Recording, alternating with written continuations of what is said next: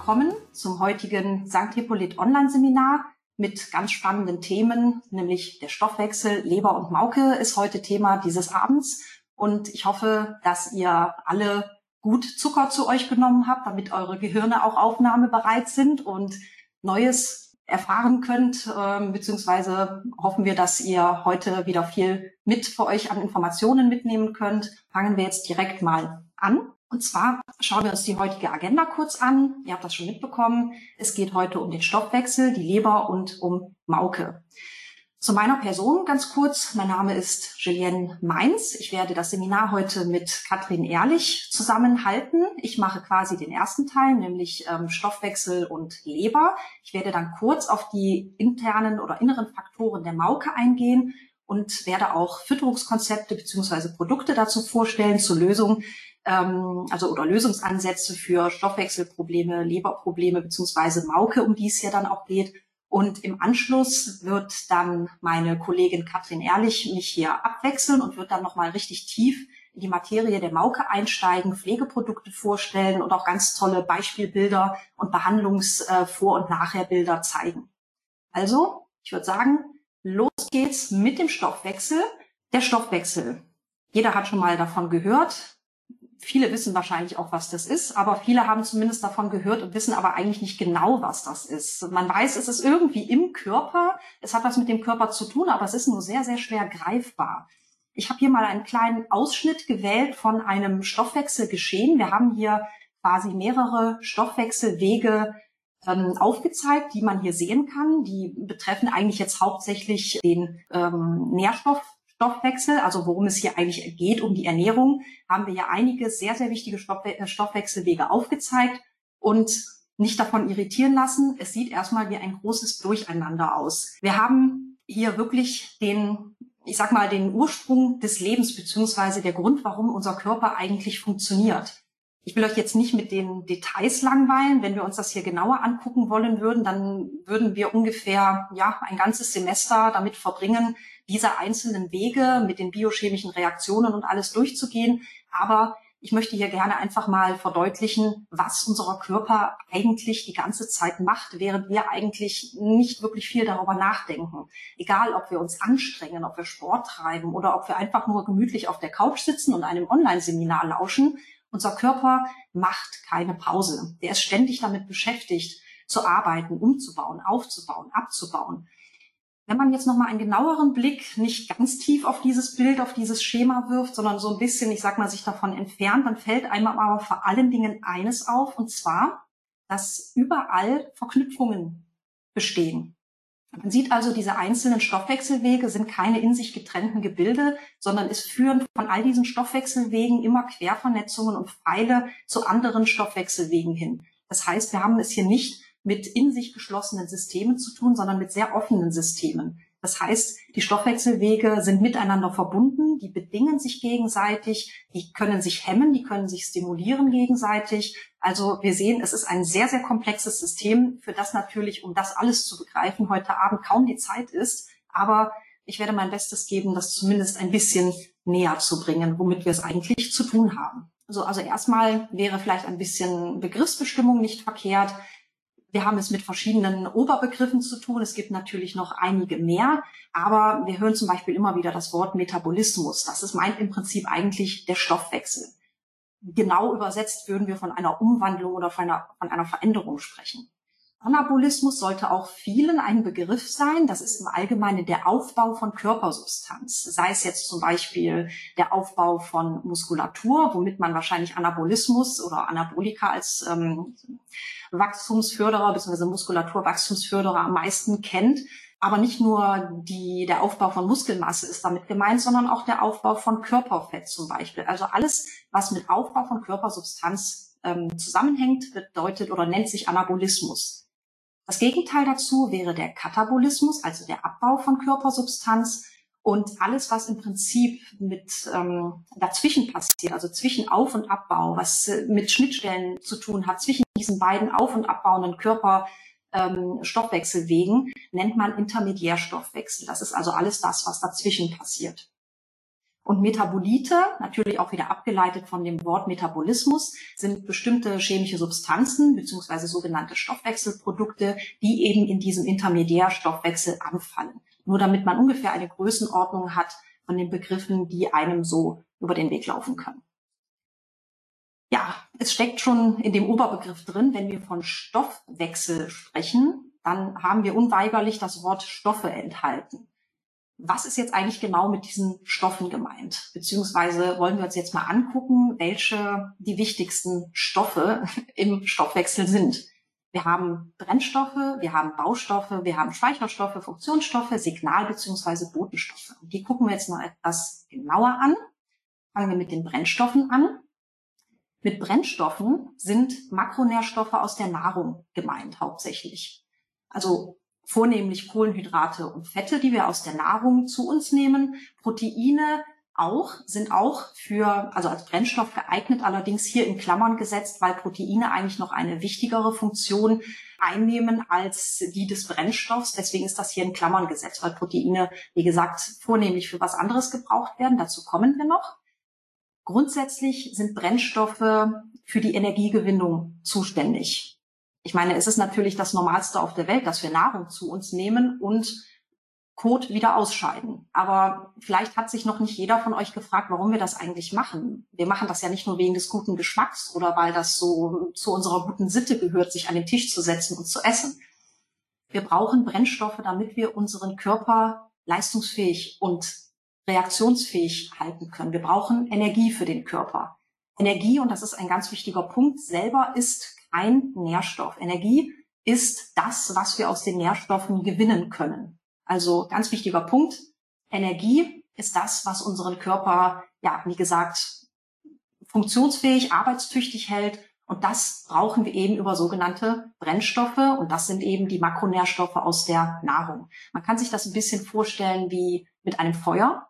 Wenn wir ein brennendes Feuer haben, dann ist der Brennstoff das Holz und das, was nach dem, oder was nicht verbrannt wird und als Asche überbleibt, das wäre dann halt im tierischen Organismus, wäre das der Kot, also das im Prinzip, was nicht verbrannt wird und ausgeschieden wird. Man kann es nicht eins zu eins übertragen, weil der Kot noch aus anderen Dingen besteht, aber man kann es sich ungefähr trotzdem mit einem Feuer sehr gut vorstellen. Wir brauchen die Nahrung, um sie als Brennstoff zu benutzen. So. Das nächste wären die Baustoffe und hier kommen wir wieder zu den Proteinen und dieser wichtigen Funktion der Proteine zurück. Denn die kleinste Baueinheit der Proteine sind die Aminosäuren.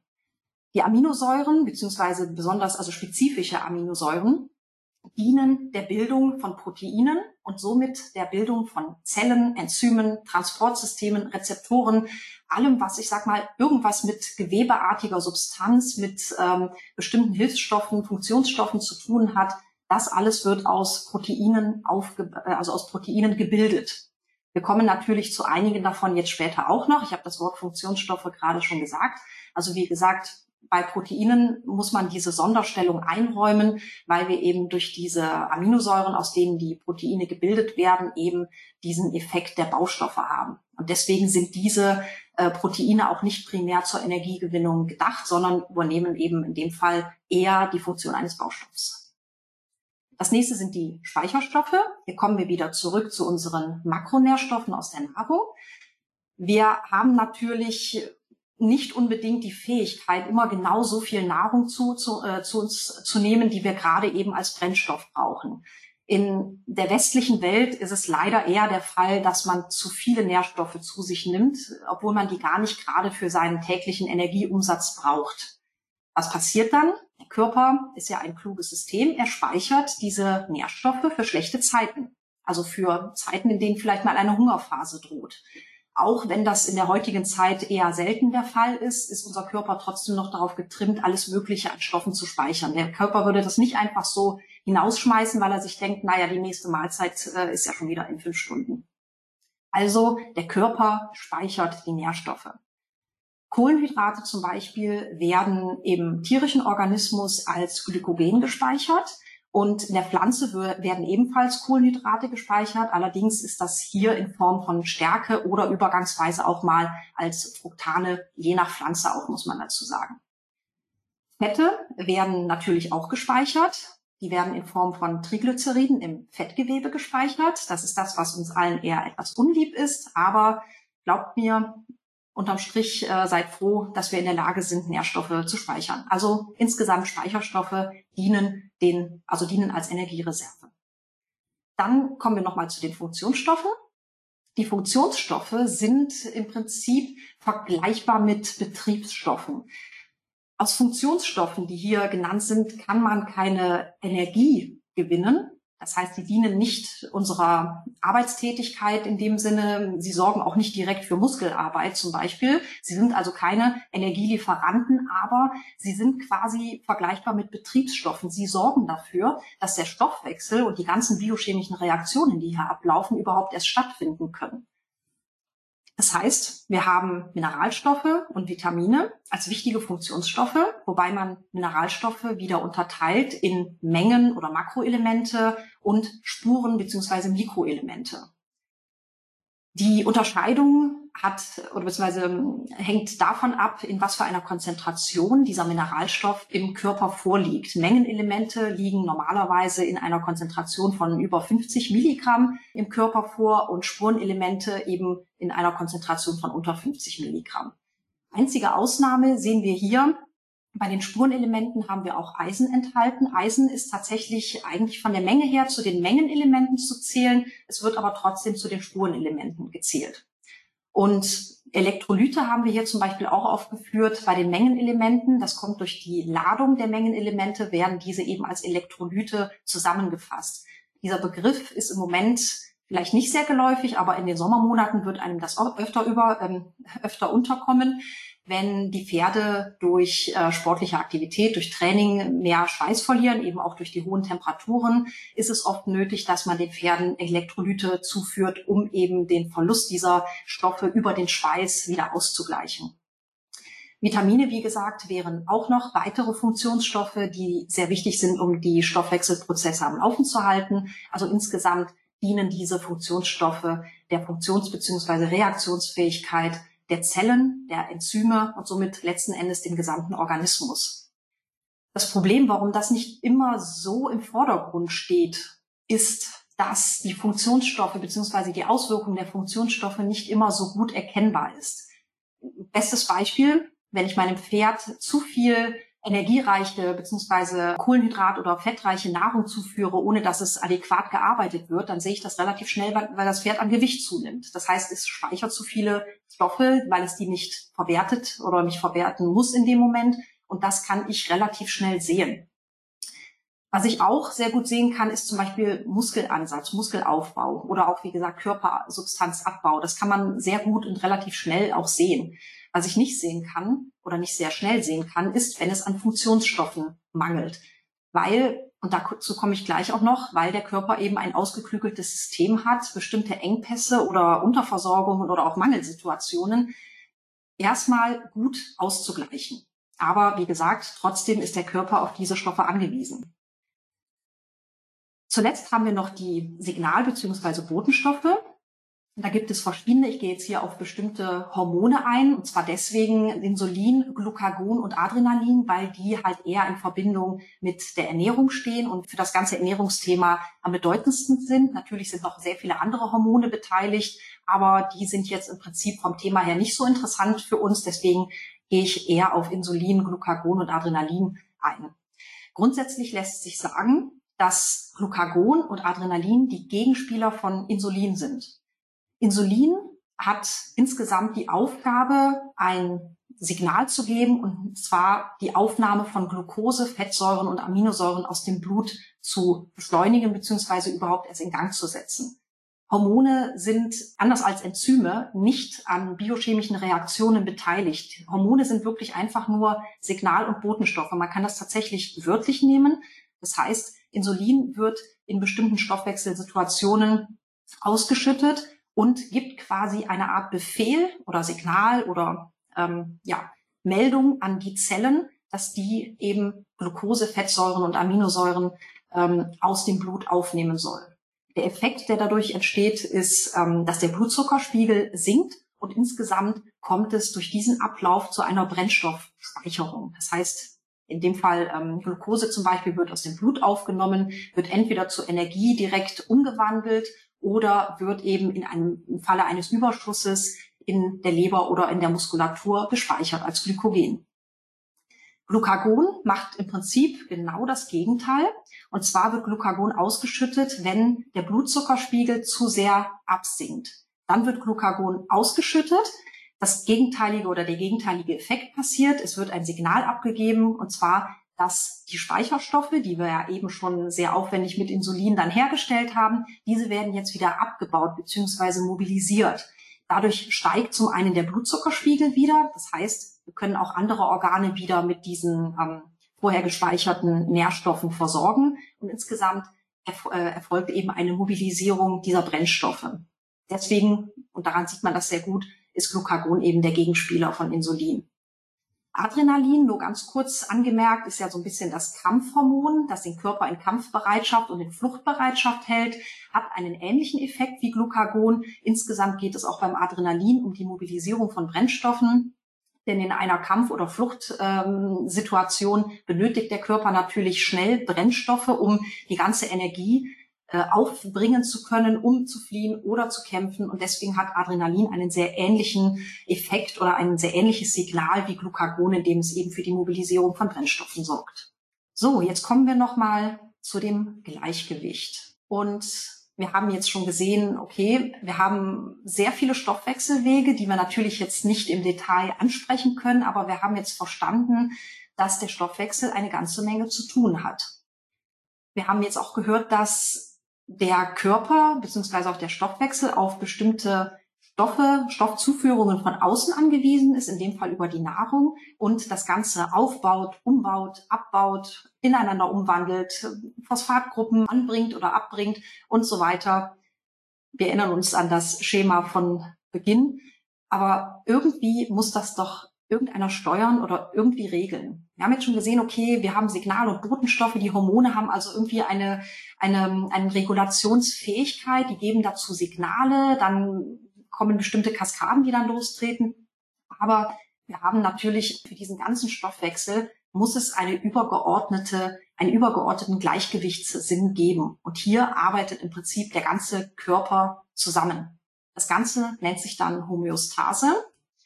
Und diese Homöostase, die sorgt quasi kurz- und langfristig für ein dynamisches Gleichgewicht im gesamten Organismus. Es wird durch bestimmte Regulationssysteme, also auch in, mithilfe zum Beispiel von Botenstoffen, von Sensoren, von Rezeptoren, merkt der Körper quasi immer, wie ist mein Sollzustand und vergleicht das mit dem Ist-Zustand. Der Ist-Zustand, beziehungsweise der, ähm, oder anders, der Sollzustand, der ist quasi vom Körper fest definiert. Ein gutes Beispiel dafür ist die Körpertemperatur. Das liegt daran, dass einfach die Systeme bei einem bestimmten, bei einer bestimmten Körpertemperatur am besten funktionieren kann. Deswegen ist der Körper bestrebt, diese Körpertemperatur immer aufrecht zu erhalten. Das heißt, der Körper ist selber immer auch damit beschäftigt, diese beiden Zustände, also Ist- und Sollzustand zu vergleichen und gegebenenfalls Anpassungen zu machen. Wir haben das jetzt bei dem Blutzuckerspiegel sehr schön gesehen.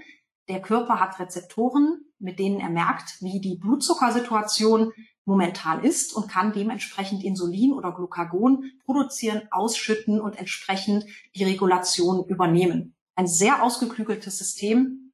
Da stecken sicherlich sehr schlaue Ingenieure dahinter. Aber ähm, ja, wie wir sehen, wir haben dann, wir kriegen da nicht viel von mit, aber es funktioniert und es passiert. Allerdings, und das nur noch mal vorweg, wenn wir uns überlegen, was wir teilweise für Stoffe benötigen, um das alles am Laufen zu halten, stellt euch mal ganz kurz vor, es würde irgendwas fehlen. Denkt noch mal an das Schema zurück, an dieses ganze Durcheinander von Stoffwechsel.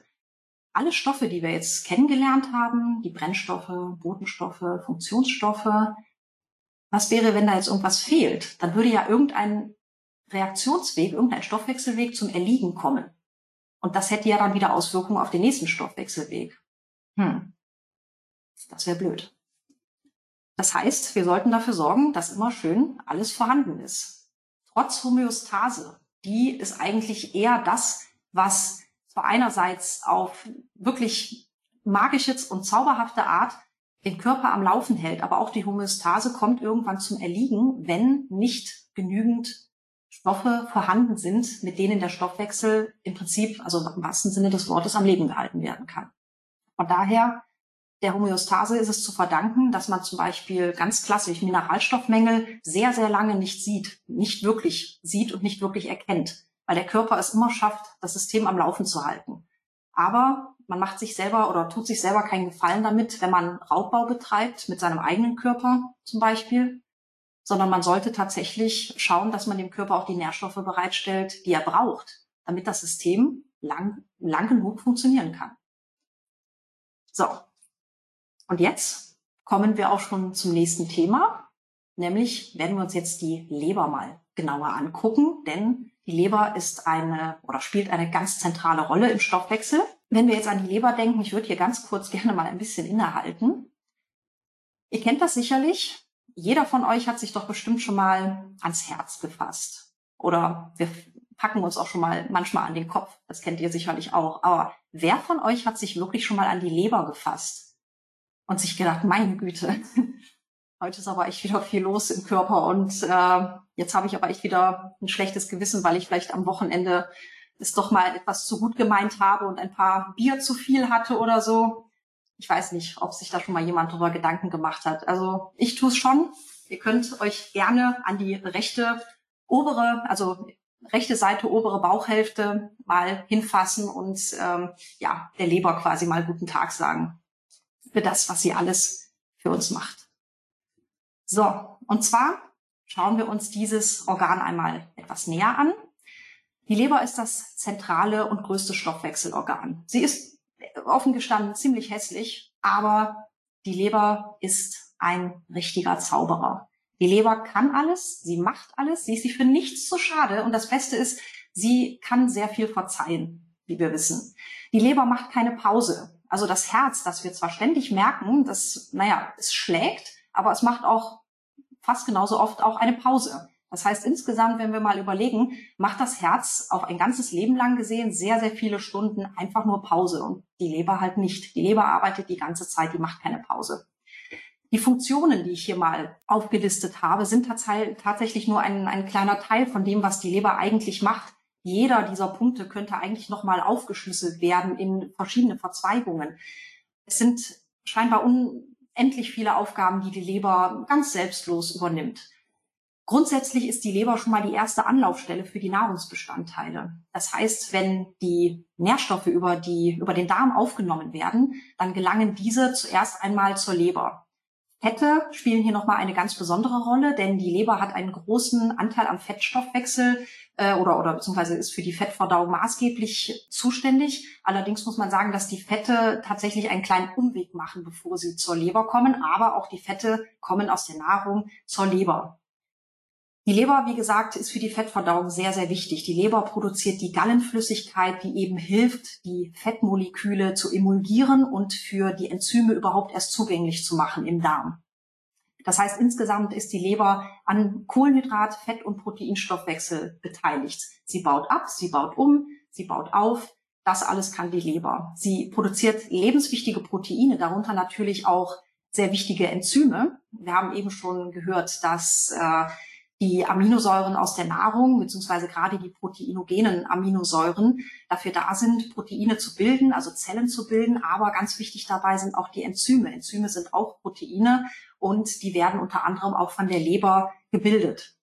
Das Gleiche gilt für Hormone beziehungsweise, beziehungsweise Hormonvorstufen. Die Leber ist an der Vitaminsynthese beteiligt und auch an Vorstufensynthesen beteiligt. Die Leber selber fungiert als, Speicher, äh, als Speicherstätte für Brennstoffe, für Blut, für Vitamine, für Eisen und Zink.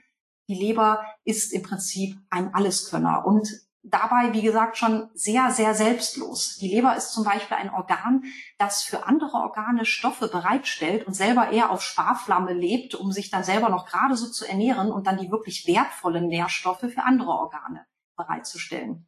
Nur mal als Vergleich. Ähm, wir haben eben schon Glykogenspeicher angesprochen.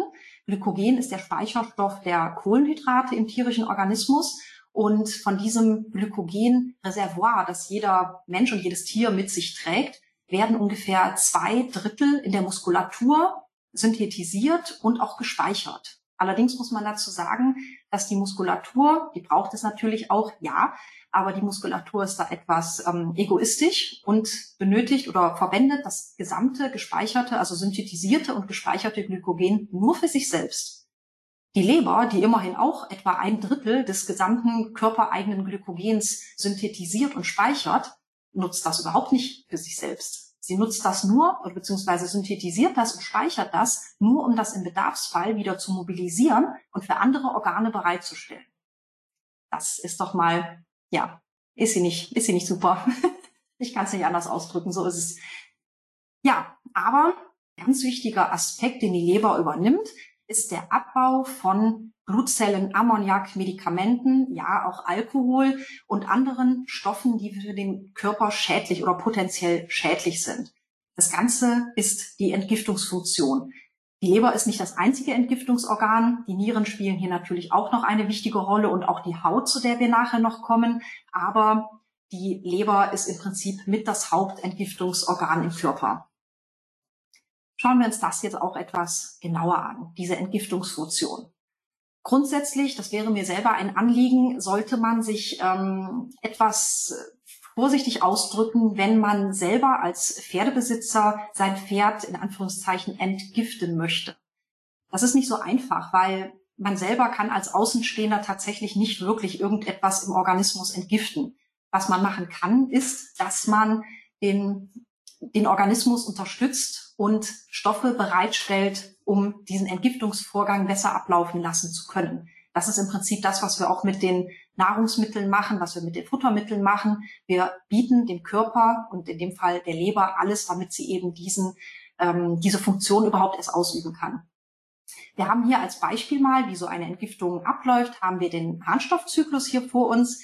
Ich werde euch jetzt nicht mit den ganzen biochemischen Reaktionen quälen. Es ist einfach nur jetzt mal eine, eine kleine, ein kleiner Fokus gelegt, ein kleiner Ausschnitt von diesem riesigen Schema, was wir eben gesehen haben, dass wir uns einen Stoffwechselweg hier etwas genauer angucken. Wie gesagt, keine Sorge, wir gehen das jetzt nicht im Detail durch, das würde einfach den Rahmen sprengen. Aber grundsätzlich, damit man diesen Entgiftungsvorgang etwas zumindest grob mal versteht, wir haben es bei, in dem Fall bei der Proteinaufnahme haben wir ja äh, den Fall, dass die Proteine im Darm abgebaut werden bzw. enzymatisch gespalten werden in ihre kleinsten Einheiten. Das sind die Aminosäuren, wie wir schon wissen. Aminosäuren enthalten Stickstoff. Aminosäuren werden im Körper an jeder Stelle gebraucht, das wissen wir jetzt auch schon, aber Aminosäuren müssen natürlich auch abgebaut werden. Das ist ein ganz normaler Prozess. Das Ganze nennt sich Protein-Turnover, also Auf- und Abbau wieder, also Anabolismus und Katabolismus von Proteinen in dem Fall.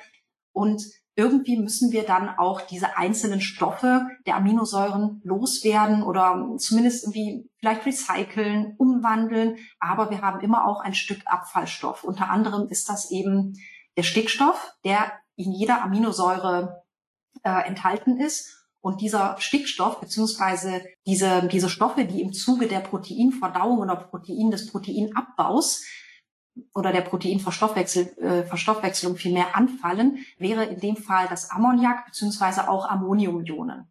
So, und diese Verbindungen, das Ammoniak und die Ammoniumionen, die sind potenziell neurotoxisch beziehungsweise zelltoxisch und der Körper muss diese möglichst schnell loswerden.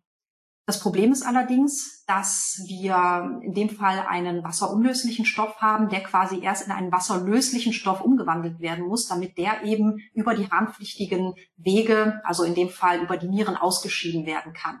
Und diese Umwandlung macht natürlich die Leber. Die Leber wandelt in einem doch recht, wie wir hier sehen, recht aufwendigen Prozess, der übrigens sehr viel Energie kostet auch, wandelt er eben dieses Ammoniumion, das von oben rechts kommt, das NH4+, wandelt das eben in verschiedenen Schritten in einem zyklischen Ablauf, letzten Endes ganz unten auf 6 Uhr etwa sehen wir in Harnstoff um. Relativ kompliziert, aber wir müssen uns vorstellen, dieser Aufwand wird nur betrieben, um ein Ammoniumion zu entgiften bzw. ungiftig, unschädlich zu machen und bereit für den Abtransport über die Nieren zu machen. Und das passiert ständig und täglich und immer vielfach in unserem Körper. Und das war jetzt nur das Beispiel des Harnstoffzykluses. So, jetzt kommen wir zu einem ganz wichtigen Punkt. Wir haben jetzt gerade gesehen, okay, wir brauchen Energie, um diese Reaktionen ablaufen zu lassen. Wir haben mehrere Metabolite auch beteiligt gehabt, aber wir haben vor allen Dingen eine ganze Menge an Enzymen, die diese ganzen Reaktionen ablaufen lassen. Diese ganzen Schnittstellen, diese Umwandlungen von Substrat zu Substrat beziehungsweise von Metabolit zu Metabolit, das sind alles enzymabhängige Reaktionen. Und jetzt kommen wieder unsere Funktionsstoffe ins Spiel. Die Enzyme brauchen oder sind abhängig von bestimmten Kofaktoren. Und da kommen wir jetzt wieder zu diesem wichtigen Teil der Mikronährstoffe. Wir müssen diese Mikronährstoffe von außen zuführen. Der Körper kann die nicht selber bilden. Es handelt sich hier um unsere Mineralstoffe, allen voran jetzt auch die Spurenelemente, die eben diese Kofaktoren für die Enzyme bilden. Die sind Teil dieser Enzyme. Ohne diese kann die Reaktion nicht ablaufen. Wir haben hier ähm, bestimmte Metalloenzyme, also Metallionen, also zum Beispiel Mangan, Zink, Kupfer, Eisen wären so typische Verdächtige, die eben einen Metallsubstratkomplex mit diesem Enzym eben eingehen oder teilweise selber ähm, Bestandteil des aktiven Zentrums des Enzyms sind. Also wir sehen, auch wenn wir mit diesen Spurenelementen normalerweise greifbar nicht viel anfangen können, die sind Bestandteil dieser Enzyme, die diesen Entgiftungsvorgang zum Beispiel, natürlich auch noch in anderen Enzymen, aber in dem Fall diesen Entgiftungsvorgang überhaupt erst möglich machen. wenn man sich jetzt vorstellt, dass der Körper das nicht selber synthetisieren kann, sondern auf die Aufnahme über die Nahrung angewiesen ist, wird einem vielleicht ein bisschen die Bedeutung der Mineralisierung in der Ration etwas deutlicher. Hier haben wir noch ein paar typische Leberenzyme. Ähm, die werden dem einen oder anderen vielleicht schon mal in einem Blutbild untergekommen sein. Wir haben die Alanin-Aminotransferase, wir haben die Aspartat-Aminotransferase, die Glutamat-Dehydrogenase, die Gamma-Glutaryltransferase und die alkalische äh, Phosphatase.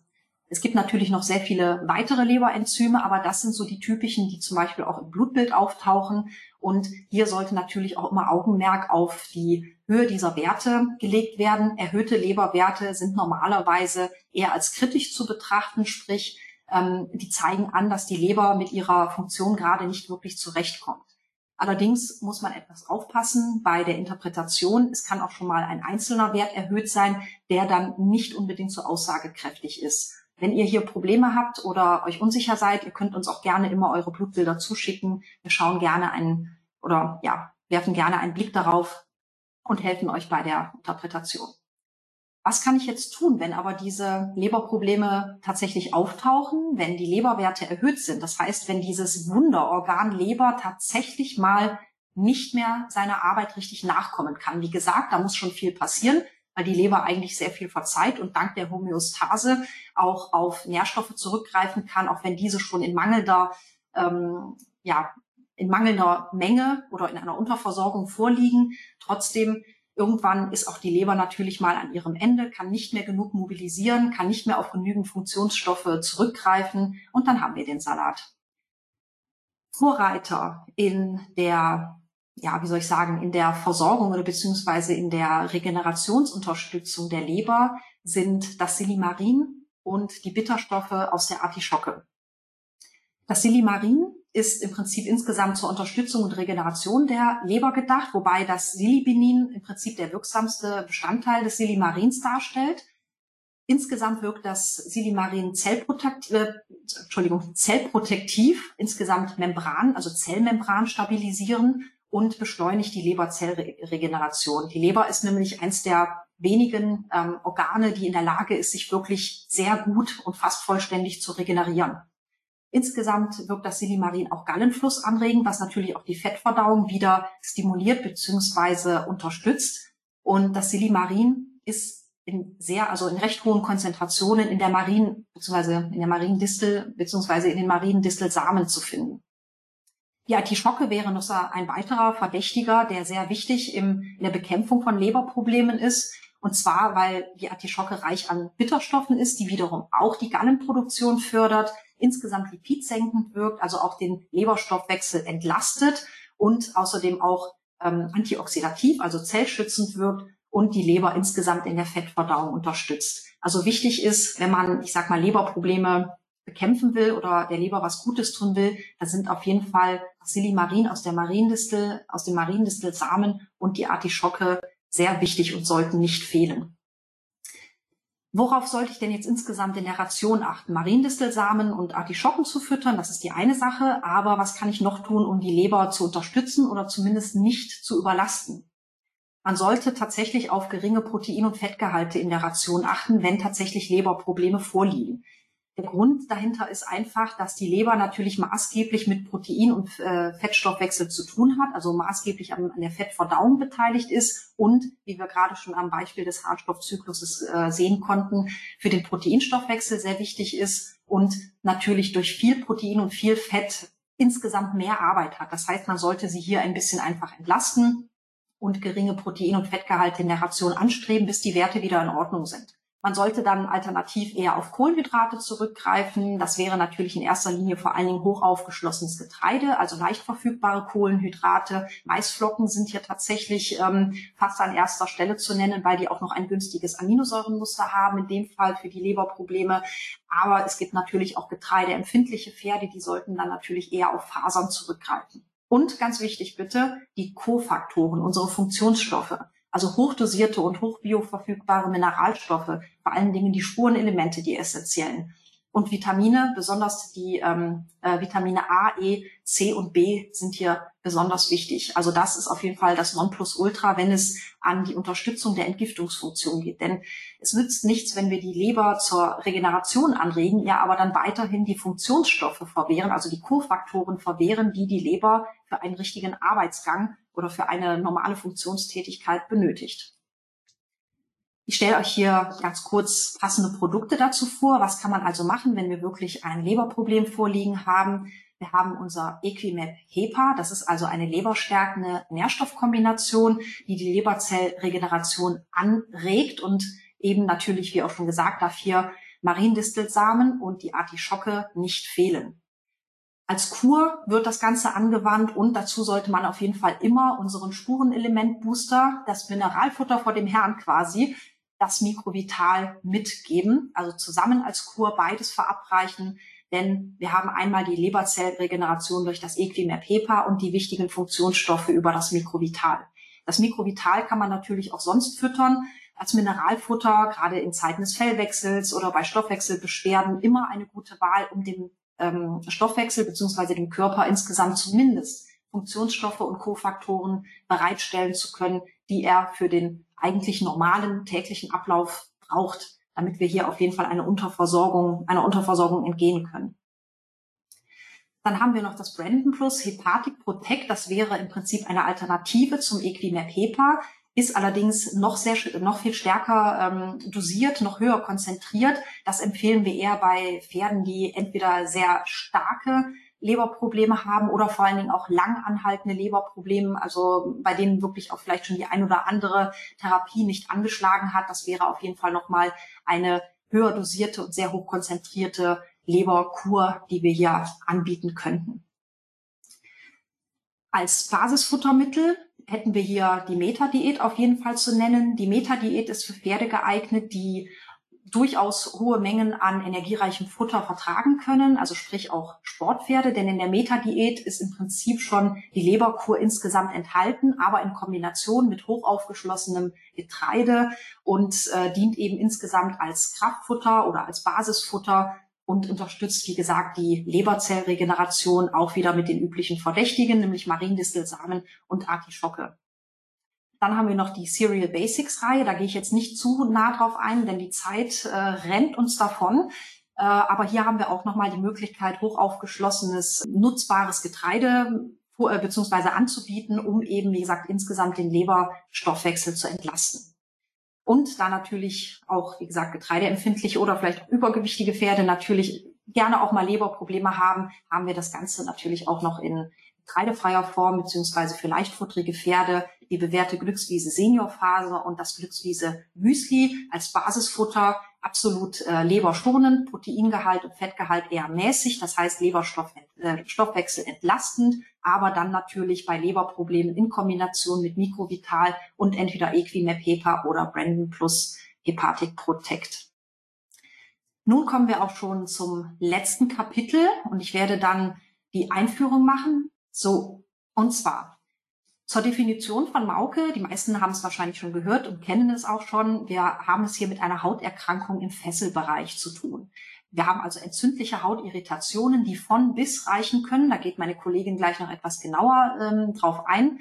Das Problem ist allerdings, dass wir es hier immer mit sehr unterschiedlichen Verläufen und auch Ursachen zu tun haben. Raspe ist im Prinzip ähnlich wie Mauke, allerdings breitet sich diese Mauke dann noch außerhalb der Fesselbeuge noch im Bereich der Beine aus. Das heißt, die Mauke zieht quasi hoch. Ist natürlich auch ein sehr leidiges, sehr unangenehmes Thema.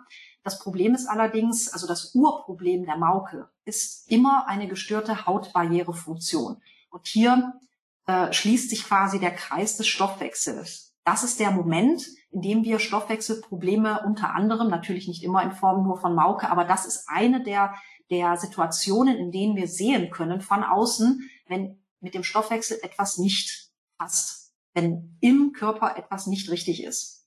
Und deswegen schauen wir uns die äußeren und inneren Faktoren etwas genauer an. Wir starten hier mit den inneren Faktoren. Und zwar kann es auch hier unterschiedliche Ursachen haben. Es kann mit einem geschwächten Immunsystem einhergehen. Es kann allerdings auch andersrum sein, dass eine Mauke äh, für ein geschwächtes Immunsystem erst sorgt. Also es geht, wie gesagt, in beide Richtungen. Es kann mit einer Dysbalance des, die, ähm, des Darmmikrobioms zusammenhängen, also wieder eine Magen-Darm-Schwäche äh, oder Dysbalance oder äh, Störung zusammenhängen. Psychische Faktoren spielen natürlich auch eine Rolle, wie Stress und Erschöpfung, aber natürlich auch abgesehen von einem, ich sag mal, geschädigten Stoffwechsel, von einer gestörten Entgiftungsfunktion der Leber und so weiter, ist auch hier wieder der Mikronährstoffmangel mit sehr ähm, ja, bedeutend zu nennen, da wir uns hiermit selber immer sehr viele Probleme einheimsen und die Quittung dafür leider immer erst recht spät bekommen. Stichwort Homöostase. Bei der Mauke, da wir jetzt hier gerade noch bei den äh, Nährstoffen bleiben, spielt Zink eine sehr wichtige Rolle. Wir haben sehr hohe Konzentrationen von Zink in Haut und Haaren. Äh, Zink ist insgesamt an der Stimulation von Immunzellen beteiligt und vor allen Dingen ist Zink auch an der Epithelregeneration von Haut- und Schleimhäuten beteiligt. Das heißt, insgesamt merken wir schon, okay, Zink ist auf jeden Fall so ein Schlüsselspurenelement, wenn es um die Widerstandsfähigkeit der Haut geht. Das ist auch der Grund, warum wir hier bei der Fütterung besonderen Wert drauf legen. Insgesamt sollte man beim Mauke auf geringe Proteine Protein- und Stärkeanteile in der Ration achten. Das liegt vor allen Dingen daran, dass die meisten Pferde tatsächlich dahingehend auch sehr empfindlich auf Getreide reagieren. Auch wenn es keine Getreideallergie vorliegt, wenn Mauke besteht, sollte man zumindest Getreide und hohe Stärke- und Zuckergehalte, auch Proteingehalte eher erstmal niedrig halten, um sicherheitshalber, ähm, ja, wie gesagt, keine weiteren Stressoren von dieser Seite in die Ration zu bringen. Das heißt, man sollte hier eher auf Faserprodukte zurückgreifen, Leinsamen insgesamt sind natürlich immer sehr gut, um Haut und Fell durch essentielle und entzündungshemmende Fettsäuren zu unterstützen. Und auch hier, ich kann es nicht oft genug betonen, die Mikronährstoffversorgung beachten. Zusätzliche Pflege ist natürlich auf jeden Fall angesagt. Das wird gleich meine Kollegin Katrin Ehrlich noch übernehmen. Und ich werde jetzt ganz kurz noch die Rationsgestaltung ähm, noch mal etwas näher bringen, beziehungsweise passende Produkte. Zink, wie gesagt, schon angesprochen, hochdosiertes und hochbioverfügbares Zink in unserem Hester Plus Zink ist auf jeden Fall immer sinnvoll, wenn ein Pferd zu äh, Mauke neigt oder schon kleine einzelne Verkrustungen hat, auf jeden Fall eine Zinkkur nie verkehrt. Das Lamin Forte wenn richtige Hautirritationen, sprich Entzündungen im Fesselbereich vorliegen, ist das Lamin Forte eine auf jeden Fall sehr sinnvolle Quelle, um das Entzündungsgeschehen in den Griff zu bekommen, hat sich bei Mauke in Verbindung mit Zink auch sehr bewährt. Das Mikrovital insgesamt als Mikronährstofflieferant haben wir schon gehört, macht immer Sinn. Und zum Schluss noch das Linus da, das eben als gecrackter Leinsamen sehr gut Haut und Fell unterstützt. So, ich bin jetzt mit meinem Teil dann doch endlich mal zum Ende gekommen. Meine Kollegin Katrin Ehrlich wird euch jetzt noch ein bisschen weiter mit der Mauke beschäftigen, wird euch etwas tiefer in die Materie einführen, wird euch ganz spannende Vorher-Nachher Behandlungsbilder zeigen und euch ganz tolle Pflegeprodukte noch vorstellen. Von meiner Seite war es das heute Abend erstmal. Ich freue mich, wenn ihr uns auch nach dem Online-Seminar kontaktiert, wenn ihr noch Fragen habt. Und jetzt noch viel Spaß mit meiner Kollegin Katrin Ehrlich. Tschüss schon mal. Ja, hallo, guten Abend. Mein Name ist Katrin Ehrlich. Vielen Dank, Julienne. Ähm, wir machen uns jetzt mal schlau gemeinsam über die Symptomatik bei Mauke und Raspe. Ich bin verantwortlich für die Pflegeprodukte und für die äußeren, ähm, für die äußeren Gegebenheiten und die Pflege der Haut.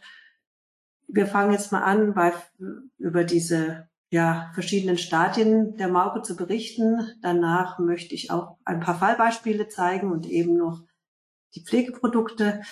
Viele, die Mauke kennen, kennen auch solche Bilder wie hier. Ähm, das ist natürlich schon ein, ein, schwerer Fall. Mauke beginnt meistens mit einer Hautrötung, mit einer Entzündung, hat ähm, Schuppen, hat ähm, Kleinstverletzungen oft. Bedingt dadurch kommt es dann zu Juckreiz und auch zu Krustenbildung. Wenn die Epidermis, die äußere Haut, dann entsprechend angegriffen ist, dann verhornt die und es kann dann auch ähm, zu chronischen ähm, Lymphödemen kommen, dass die Haut einfach undurchlässiger wird und es tatsächlich zu Gewebsveränderungen führt, die auch zu Lahmheiten führen können. Wie fängt eine Mauke eigentlich an? Also hier auf dem oberen Bild sieht man ein Bild von einem Araber, das sind, der hat Kleinstverletzungen in der Fesselbeuge, die sind entstanden durch kleine Brombeerstiche von den Dornen auf der Wiese. Also eigentlich war das eine ganz saubere Haltung. Da war nichts mit Schlamm oder Matsch, was oft die Ursachen für Mauke wohl ähm, sein sollen, sondern es kann durchaus einfach nur Kleinstverletzungen sein. Setzen sich dann Milben rein, Bakterien rein und dann kann es innerhalb von ein paar Tagen zu einer größeren Brustenbildung kommen. Und das ist so der typische Anfang, der Beginn von der Mauke ähm, in der milden Form. Wird man dann direkt äh, Pflegeprodukte verwenden oder die Haut schützen, wird sich da auch gleich eine Linderung einstellen. Ähm, das zweite Stadium von der Mauke, das ist, ähm, sieht man hier auf dem Bild, das ist dann schon exudative Form mit Austritt von Gewebsflüssigkeit. Die Wunde ist entzündet, das wandert oft nach oben bis an das, ähm, das Röhrbein hoch, bis ans Karpal oder ans Tarsalgelenk. Wir haben große Hautschäden mit Haarausfall und so sieht eben eine Raspe aus. Eine Mauke ist generell der Oberbegriff für alle äh, Erkrankungen im Fesselbereich, Hautveränderungen im Fesselbereich. So eine Raspe wird bezeichnet zu den Hauterkrankungen, die bis nach oben an das Sprunggelenk gehen. Die, ähm, ja, sage ich mal, noch schlimmere Form ist das dritte Stadium, was nicht bei allen Pferden eintritt, sondern vor allem bei Kaltblütern. Da kommt es ähm, durch diese Hautverhornung zu traumartigen Verwachsungen, ähm, die wirklich die Mobilität des Pferdes einschränken. Die Fessel wird verhärtet und ähm, da ist auch oft gar nicht mehr viel zu machen. Da kann man leider nicht mehr viel tun, außer lindern. Da muss unbedingt dann auch das Fell geschoren werden, um dann an die jeweiligen Stellen zu kommen, um da Eintrittsformen von Bakterien zu vermeiden. Man nimmt auch gerne Lymphdrainage in Anspruch und versucht eben, ja, Schlimmstes zu vermeiden. Wie wir auch schon von der Julienne gehört haben, Mauke kann viele Auslöser haben und ganz viele, ähm, viele unterschiedliche Ursachen. Und bei den äußeren Faktoren ist es eben oft eigentlich eine Ursache von Kleinstverletzungen, oft an weißen Beinen, ähm, die dann wieder ja, eine Eintrittsstelle für Bakterien und für Milben darstellen. Wir haben eine Kontaktdermatitis oft, das heißt, ähm, wir haben durch chemische oder medikamentöse oder andere Behandlungen oft eine dünne Haut. Dadurch können wieder ähm, schnelle Infektionen eindringen, die Haut verändert sich. Dadurch gibt es auch eine Fotosensibilisierung oft, eine Gefäßentzündung dann wird durch mangelnde Weidehygiene natürlich durch Ammoniak auch im Matsch ähm, und Kleinstverletzungen durch Steinchen wird, wird die Haut geschädigt. geschädigt. Dann gibt's ähm, durch, durch diese dauernde Nässe im Winter selbstverständlich auch eine, eine weiche Epidermis, eine Haut, die sich dann wiederum schnell öffnet eben für Bakterien und für Keime. Und genau da sind auch die weißen Gliedmaßen wirklich stärker betroffen und auch die Pferde mit Behang. Also nicht immer hat es mit Futter zu tun, sondern tatsächlich ist das Milieu auch bei Pferden mit Behang ähm, eine, eine wirklich eine Wohlfühl, ähm, ein Wohlfühl zu Hause für Milben, die dann sich da einnisten, wiederum ähm, ja Hautverletzungen machen und die Hautverletzungen, da treten dann Bakterien ein. Die Bakterien können wieder die Milben ähm, gut ähm, ja auf der, an der Haut am Leben lassen. Und das ist einfach ein Cocktail von vielen. Wir haben bei der bakteriellen Infektion, die sehr oft eine Rolle spielt, äh, bei der Mauke, bei Staphylokokken, eine Bläschenbildung. Man kann da auch einen Abstrich nehmen der Pusteln und eine, Biopsie, eine Hautbiopsie, die allerdings vor allem im Anfangsstadium dann gemacht werden sollte, um die dann festzustellen. Das sind so die größten Auslöser bei der, bei der Milbengeschichte. Dann haben wir die Dermatophilose, also wir haben da Bakterienbefall, die auch an der Gruppe sehr oft für Regenekzem zuständig ist, für Regendermatitis. Bei einem chronisch feuchten Hautzustand treten die in die Haut, fühlen sich doch, dort sehr wohl und genau bei immunschwachen Tieren auch, bei durch Medikamenten, Gabenstress, Infektionen und Vorerkrankungen werden die dann aktiv. Man erkennt die auch ähm, durch pinselartige Verklebungen unter der Haut, ähm, was wie gesagt am ganzen Körper auftreten kann. Dann kann sich noch zusätzlich äh, auf die Infektion eine Hautpilzerkrankung draufsetzen. Ähm, ist nicht immer der Fall, kann aber passieren und kann sich dort ansiedeln, was man auch wiederum durch ähm, eine Nährlösung ähm, nachweisen kann, aber nicht immer bedingungslos, ähm, je nach je nach Alter und Zustand der Haut. Dann gibt es einen ganz, ganz großer Faktor und ich meine zu behaupten, das ist eigentlich der häufigste Faktor bei, bei dem, als Auslöser bei Mauke, das ist der Milbenbefall. Also Milben sind tatsächlich nicht immer nachweisbar, ähm, verursachen Juckreiz, verursachen Hautverletzungen, fressen an den Haarbälgen. Also es gibt vier verschiedene Sorten von Milben, die sind, sitzen, sitzen alle da unter der Haut und können tatsächlich auch auf den ganzen Körper übergehen. Ähm, bei den Pferden mit Kötenbehang ist es, ist es tatsächlich der häufigste, ist es die häufigste Ursache, die durch ihre Hautverletzungen auch eben eine gute Eintrittspforte für Bakterien bilden.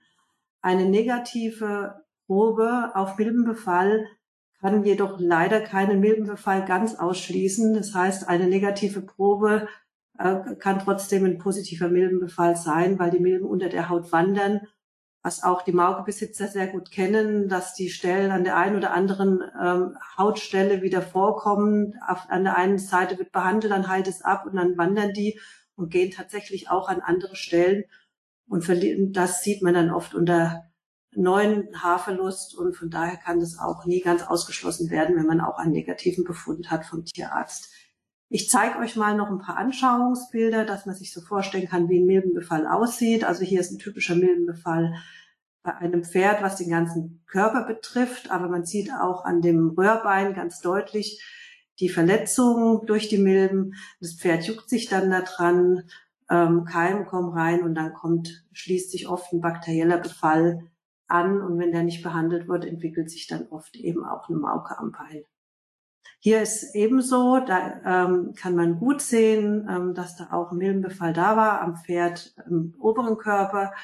Bei der Mauke ist es wie gesagt nichts anderes und mit den gelben Pusteln kann man auch gut erkennen, dass sich da wahrscheinlich auch Bakterien draufgesetzt haben, ähm, inklusive einer ähm, typischen Regendermatitis an der Gruppe, was wir dann aber ganz gut erfolgreich behandeln konnten. Das Pferd hatte Winterfell und musste geschoren werden, um eben auch mit den Produkten direkt an die Haut zu kommen. Ähm, dann gibt es auch tatsächlich als Auslöser eine, ähm, die, eine Fotosensibilisierung der Haut. Das heißt, durch bestimmte Einflüsse wird die Haut empfindlich, eben durch ähm, Toxine, Giftstoffe, durch Einstreu, durch äh, alle möglichen Ursachen, chemische Behandlung, kann es sein, dass die Haut auf UV-Strahlen überempfindlich reagiert und auch dann, auch durch die durch eine Leberproblematik, ähm, auch dann kann die die Haut ähm, mit Pusteln und mit ähm, mit Mauke reagieren. Hier ist es allerdings auch ähm, wichtig, dass man die Haut abdeckt und die Haut eben vor der vor, der, vor den UV-Strahlen in der Zeit der Erkrankung schützt und stärkt. Dann ähm, ist natürlich eine Umgebungsoptimierung unbedingt wichtig bei Mauke. Wenn die, ähm, wenn die Haare immer nass sind, wenn die Haut nass ist, ist die immer schnell äh, wieder verkeimt und kann nie richtig zur Ruhe kommen. Das heißt, wir brauchen dringend eine trockene Umgebung, eine saubere Umgebung. Und da bleibt manchmal nichts anderes übrig, als zeitweise aufzustallen oder wenn das Pferd aufgestallt ist und es gibt trotzdem keine Ruhe, an eine Kontaktallergie denken. Äh, oft ist auch der Einstreu ein Problem. Und unbedingt muss ein starker Behang geschoren werden, um auch den Behang, ähm, um da Trockenheit reinzubringen und eben auch die Pferde gut behandeln zu können. Wir setzen da auf gesunde Pflege von außen. Das heißt, wir wollen unbedingt, dass die Pflegemittel nicht zusätzlich die Pferde noch belasten sondern möchten das Immunsystem stärken. Und wenn die Pferde sich auch mal an der, an dem Behang kratzen, dass da keine Toxine noch zusätzlich ähm, in das Pferd kommen. Und das Pferd muss eben auch Dinge verstoffwechseln, die von der Haut ähm, in die Organe gelangen. Das heißt, wir setzen auf natürliche Pflanzenextrakte von außen, die ich euch gleich nochmal vorstellen möchte, um die Haut zu stärken. Ähm, wir haben in vielen Produkten das Lebermoosextrakt ähm, drin. Das ist ein ganz aktuelles Produkt. Also Lebermoose in, äh, gibt es schon seit vielen Jahren Millionen auf der Welt und werden schon oft äh, viel eingesetzt für bakterielle Infektionen, bei, ähm, bei Hautpilzerkrankungen.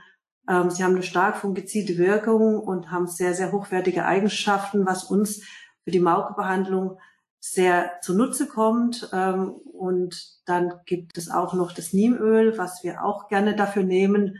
Niemöl muss allerdings sehr gut durchdacht werden von der Einsatzkonzentration. Ähm, Niemöl legt sich sehr schön als pflegende Schutzschicht um die Haut, hat mit 34 äh, verschiedenen Inhalts- und Wirkstoffen ein sehr großes Wirkungsspektrum und wir verwenden es vor allem deshalb, um das Tier und die Haut und die Haare eben für, für, vor Milben zu schützen, um, ähm, um da einfach auch äh, Prophylaxe zu treiben, beziehungsweise eben auch die Ursachen ähm, zu bekämpfen. Dann gibt es weitere Inhaltsstoffe in unseren Produkten. Das ist auch Calendula, das werden viele kennen. Wir haben die Ringelblume, die super gut bei Wundheilung ist. Äh, sie hilft bei Hautentzündungen und lindert den Juckreiz. Panthenol als Vitamin B5 ähm, reguliert die Stoffwechselvorgänge der Haut, hilft die Haut feucht zu erhalten, hält die Haut geschmeidig und verbessert die Barrierefunktion von der Haut. Das wiederum haben wir alles in unserem Lebermosonim-Spray enthalten.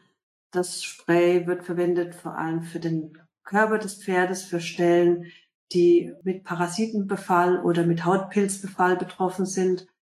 Wir verwenden das ein bis zweimal täglich und haben da mit unserem natürlichen Lebermoosextrakt, Niemöl, Panthenol und ätherischen Ölen ein Mittel, was man wirklich auch verwenden kann, wenn man gar nicht genau weiß, was das Pferd hat. Wenn das Pferd Juckreiz hat im Winter, äh, unter den Fell vereinzelte Stellen hat oder eben ja Haarausfall, Juckreiz oder Milben. Wir haben mit der Pferdeerde Lebermoos eine Heilerde für Pferde mit den Tinkturen enthalten, der Pferdebesitzer kann sich da auch immer selbst anrühren, wie viel er benötigt. In der Pferdeerde Lebermosonim ähm, haben wir die Inhaltsstoffe, die ich eben beschrieben habe, enthalten und können das wie eine Paste gut auf die Haut bringen. Es gibt dann ein luftdurchlässiges Pflaster und schützt vor allem auch bei Pferden, ähm, die eben auch eine gute Abdeckung brauchen und auch in den Stellen wie in der Fesselbeuge, wo doch mal schnell feucht wird, hält es doch lange an und kann jedes, jeden Tag neu aufgetragen werden, ohne dass es dringend gleich abgewaschen werden muss. Zu viel Waschen ist für die Pferde ähm, gar nicht so sehr gut. Man sollte wirklich die Haut möglichst trocken halten. Das Fesselliquid hat eine sehr hohe Wirkstoffvielfalt. Wir sind da auch mit unserem Lebermoos und Niem, Hamamelis, ähm, Panthenol, Schwarzkümmelöl ähm, ist noch enthalten, sind wir da sehr erfolgreich, um den Pferden auch Unterstützung bei Mauke zu geben, auch Prophylaxe bei Mauke zu geben. Es hilft bei Krusten, bei Juckreiz und kann alleine oder eben zusätzlich verwendet werden und wie gesagt und schützt auch vorbeugend. Dann gibt es noch, ähm, um das Ganze eben, das, dieses Paket perfekt zu machen, auch noch ein Niemöl-Shampoo, was wir verwenden, um ein bis zweimal die Woche die Pferde zusätzlich zu waschen ähm, und da auch ähm, Unterstützung zu geben, das sauber zu halten. Aber wie gesagt, eben nicht so häufig. Ähm, mit Aloe Vera haben wir da auch noch eine großartige Hautunterstützung zu dem Niemöl und dem Niemblätterextrakt enthalten. Hier sind noch ein paar Fallbeispiele. Das ist eine Tinkerstute ähm, von einer Kundin. Und das Pferd hatte Mauke, war eingedeckt und wurde dann geschoren wegen der Mauke. Und erst dann wurde erstmal gesehen, wie sehr sie doch befallen ist mit ähm, ja, Milben und Bakterien. Und wir haben die behandelt äh, mit unseren Produkten und hatten wirklich nach drei Wochen Behandlungen zufriedenstellenden Heilerfolg, aber auch nur daher, dass sie wirklich mit ihrem langen, langen Winterfell ähm, dann doch das Pferd geschoren hat, um an die ganzen Hautstellen zu kommen. Also wir müssen einfach die Haut lüften, Sauerstoff drankommen und die Haut behandeln. Auch hier sieht man nochmal die Seite von dem Pferd. Also man sieht ganz deutlich, dass das Pferd, das ganze Pferd betroffen war und die Pferdeerde Lebermusonim, wie gesagt, auf die ähm, hautirritierten Stellen und das Lebermusinivspray haben wir dann für das ganze Pferd verwendet, damit eben die Stellen nicht wandern. Hier bei dem Ken hatten wir auch an vier Beinen einen Maukebefall. Das war im oberen Bereich, das war gar nicht nur in der Fesselbeuge, sondern vor allem im oberen Bereich. Und da hat uns die Pferdeerde Lebermosonim geholfen und auch das Lebermosonim-Spray wurde damals verwendet. Auf jeden Fall muss, muss man sagen, dass man doch Geduld und Konsequenz und Zeit braucht. Das heißt, wenn wir das Futter umstellen, wenn wir pflegen, wenn wir ähm, konsequent gucken, dass das Pferd trocken steht, dann kann sich der Heilerfolg bei vielen Pferden, gerade in der milden, in milden Form, sehr, sehr schnell einstellen. Bei den schwierigen Fällen, die schon jahrelang das Problem hat, kann es natürlich etwas länger dauern. Je länger die Krankheit, desto länger dauert es äh, bis zum Heilerfolg. Deshalb bitte ich immer um, um Geduld und auch darum, Kontakt mit uns aufzunehmen und sich nicht zu scheuen, auch mal Fotos zu schicken, um da wirklich individuell zu beraten. Also wir sind sehr, sehr gerne für Sie und für Ihr Pferd da und wollen Sie ganz gerne auch individuell beraten. Wir empfehlen generell äh, bei Mauke und Raspe großflächig das Lebermoos- und Niemspray bei der, bei den kleinen Stellen, bei den offenen, krustigen Stellen, die mehr Abdeckung brauchen, die Pferdeerde, Lebermoos und Niem. Das Fesselliquid eignet sich hervorragend für Pferde mit langem Fesselbehang. Bei kleinen Stellen muss man das äh, nicht unbedingt ähm, scheren, aber bei beim größeren Befall würde ich auf jeden Fall das Pferd mindestens einmal scheren dann für die zusätzliche Reinigung würde ich auf jeden Fall das Niemöl-Shampoo noch empfehlen. Ähm, genau. So, dann noch kurz mal die Literaturhinweise. Mal vielen Dank für Ihre Aufmerksamkeit und wie gesagt, wir sind gerne bei weiteren Fragen für Sie da und ich wünsche Ihnen einen schönen Abend.